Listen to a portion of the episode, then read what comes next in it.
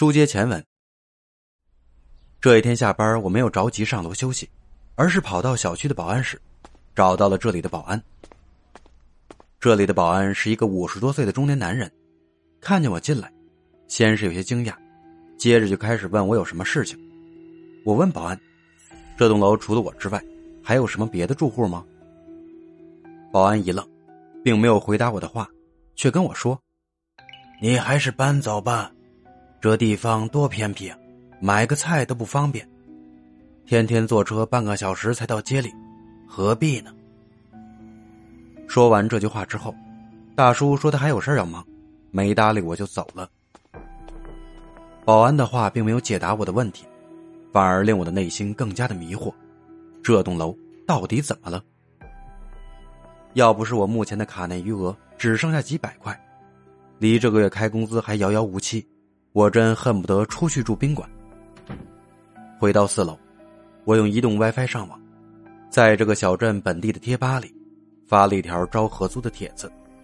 我表示，只要对方把身份证复印件压在我这里一份，就可以免费跟我合租。这条帖子一发出，没想到我受到了一堆网友的嘲笑。有人说穷疯了才去跟你住呢，有人说你胆子也太大了，简直是个勇士。还有人说：“难道你们没有看出来楼主是个高级黑吗？”看着这些莫名其妙的回复，我越想越奇怪，为什么大家觉得我在开玩笑呢？我利用站内语音，私下联系了一位说话比较斯文的网友，我问他：“苗圃小区到底怎么了？为什么大家都不愿意跟我合租呢？”对方很快发来了回复，他问我：“你是外地人吧？”我说我是从外地考公务员过来的，对本地确实不太了解。对方发过来一个惊讶的表情，这么说你真的租了苗圃的房子？我回道：“是啊。”对方连续发了几个感叹号，接着又问：“你现在就在苗圃小区的房子里吗？”我回答：“是啊，我现在就躺在自己的床上跟你说话呢。”对方停了一会儿。我以为他不会回复我了，没想到过了一会儿，我手机的提示音突然响了。我打开一看，只见对方跟我说：“今天是鬼节，快点离开苗圃，快！”我不明白他究竟是什么意思，但刚收到这条信息，我就听见外面传来了一声接一声的敲门声。这敲门声有强有弱，声音此起彼伏，好像是很多人在一起敲门。我一趴在猫眼上，敲门声立刻停止，但是门口根本没有人，只是对面住户的房门却开了。屋子里香火盈盈，青烟缭绕，好像是一处祭拜先人的灵堂。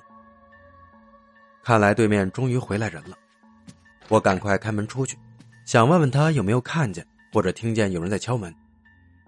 可我在门口喊了半天有人吗？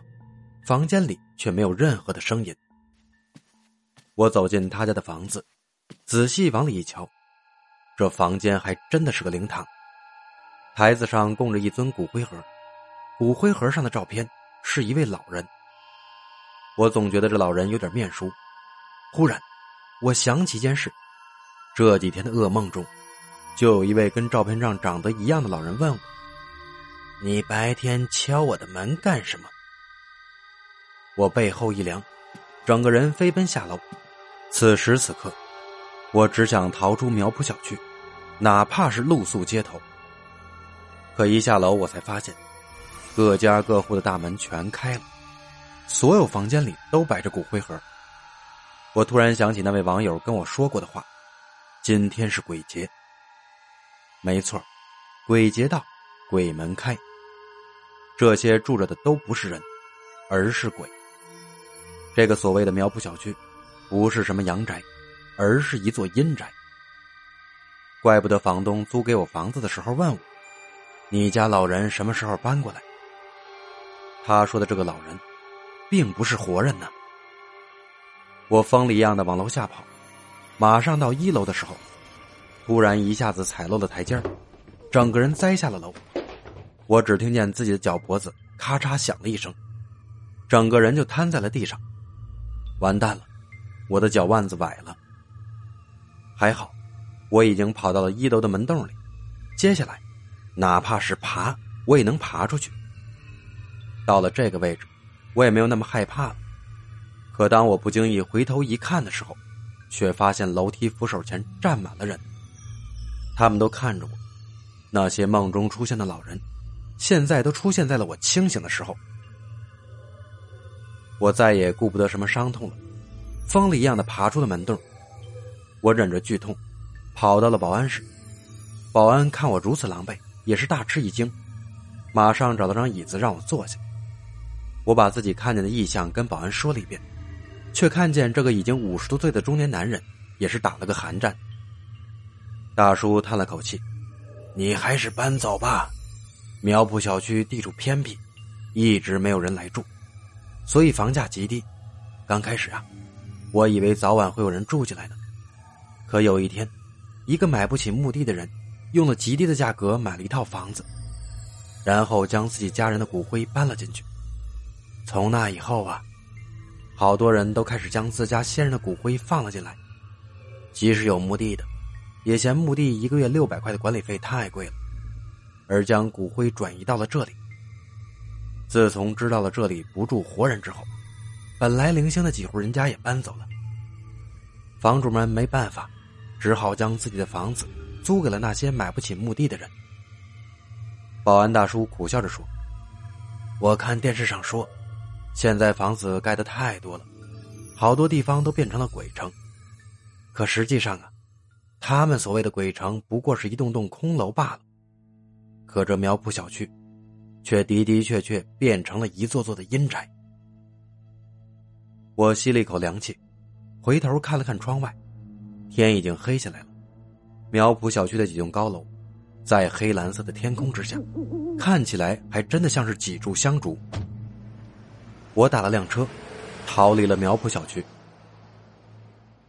第二天白天，给保安大叔买了两盒烟，让他跟我一起去取了行李。那个房东得知我的情况后。也退了我一千块钱。如今，这件事儿已经过去一年多了，可每当想起此事，我都能回忆起那天的心情。